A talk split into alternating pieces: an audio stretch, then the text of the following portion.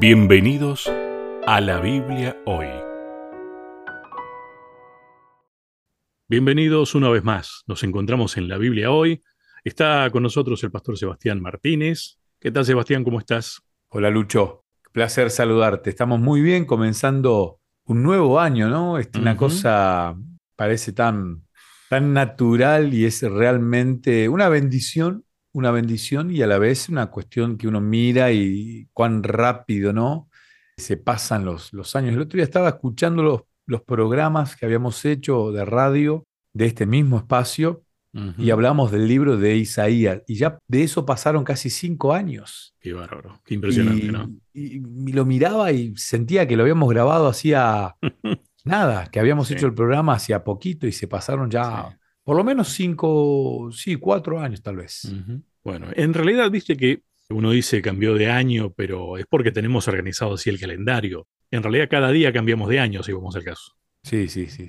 Sí, eh, a veces uno está bueno esto de eh, separar y de organizar de alguna manera, y esto del cambio de año sirve como para parar, este, volver a analizar, replantearse muchas cosas administrarse y comenzar a tener este, ciertos lineamientos en la administración que te permitan este, llegar a un puerto feliz. Realmente, para esto eh, es muy útil esta organización, ¿no?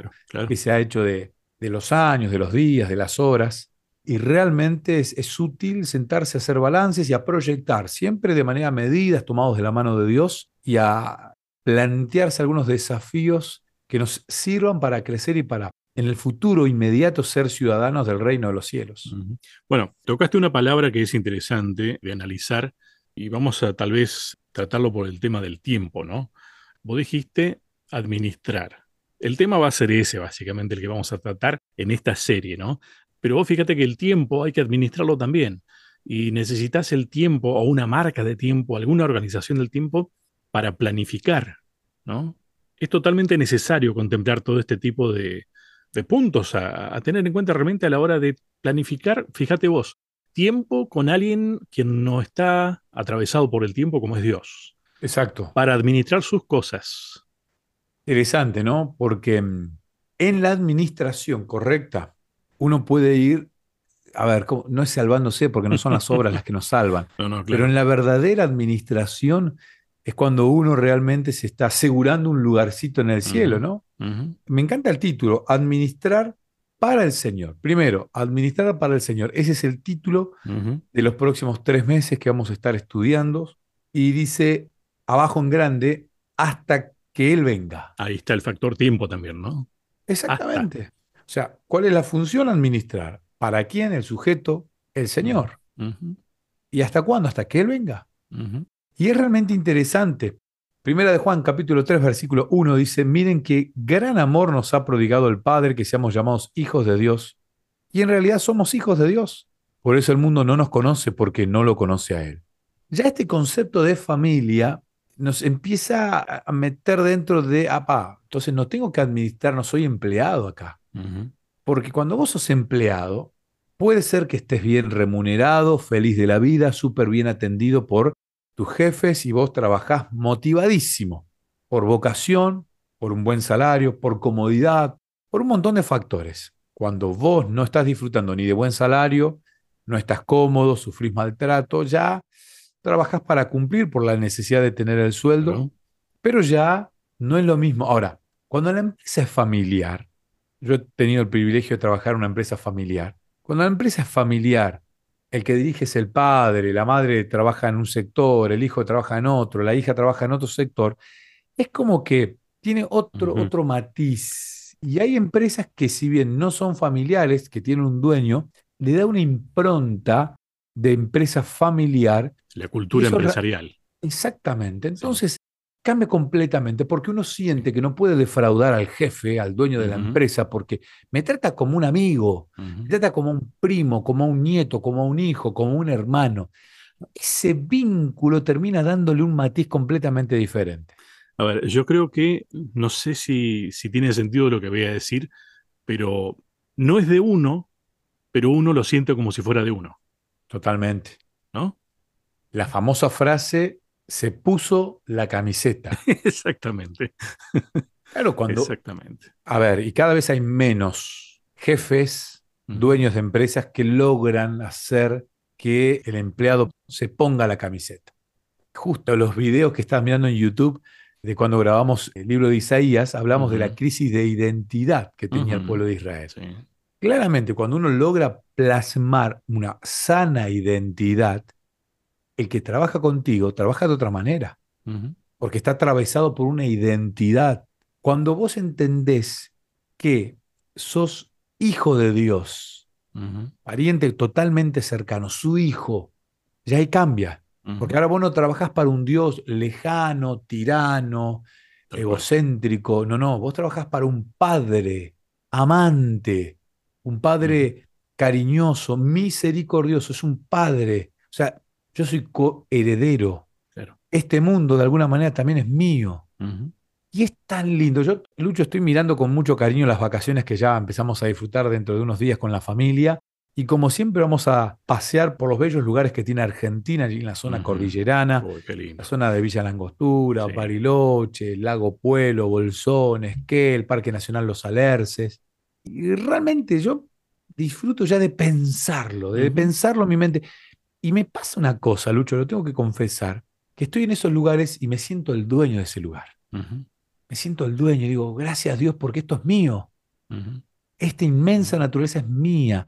Claro, cuando uno se da cuenta de que es tuya, también la tenés que cuidar y administrar.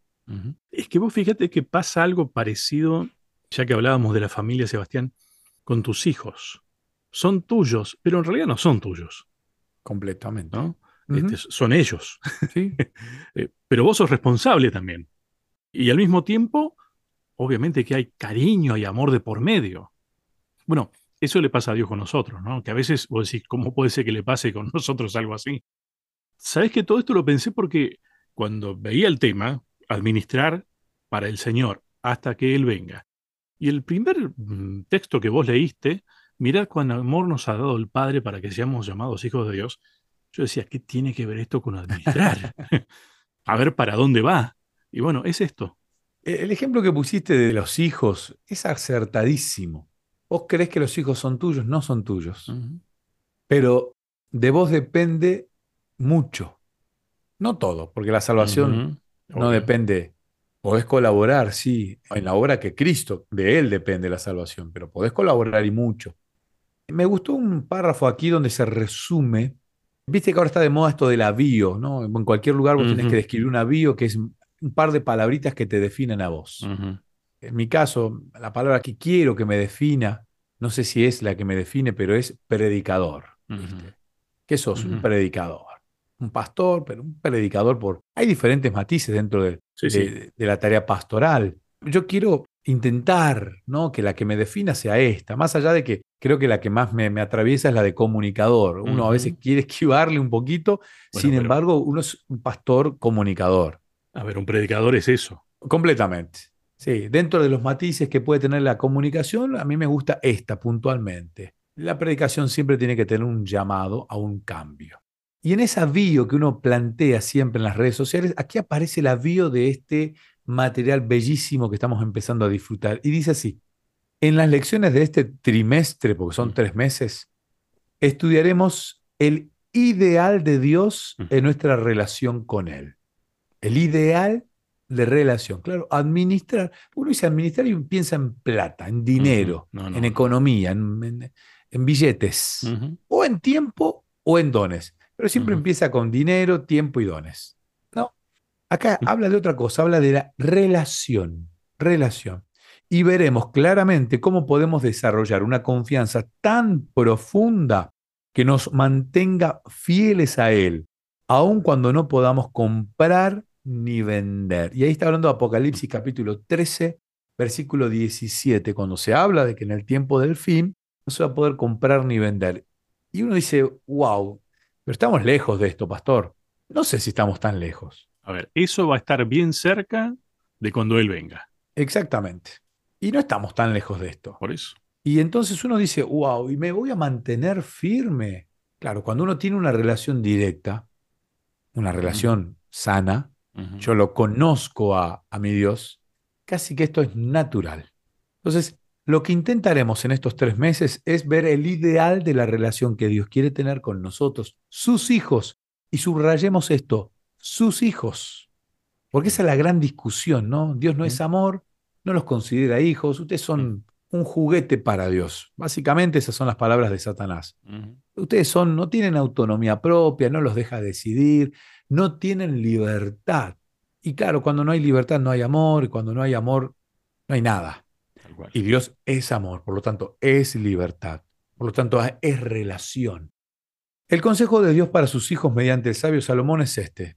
Escucha, Proverbios 3.9, vos que estás en la radio, escuchando la radio, tal vez mirando esto por YouTube o escuchándolo en alguna plataforma de podcast, sabio Salomón dice, honra al Señor con tus bienes y con las primicias de todos tus frutos. Y esto realmente es, es la base, ¿no? Honrarlo a Dios con los bienes. Cuando uno adora a Dios con el bolsillo, ya antes lo adoró en el corazón. Es verdad. Se va, tenemos que hacer una pequeña pausa. La primera, esto recién está desandándose. ¿eh? La pausa y ya seguimos.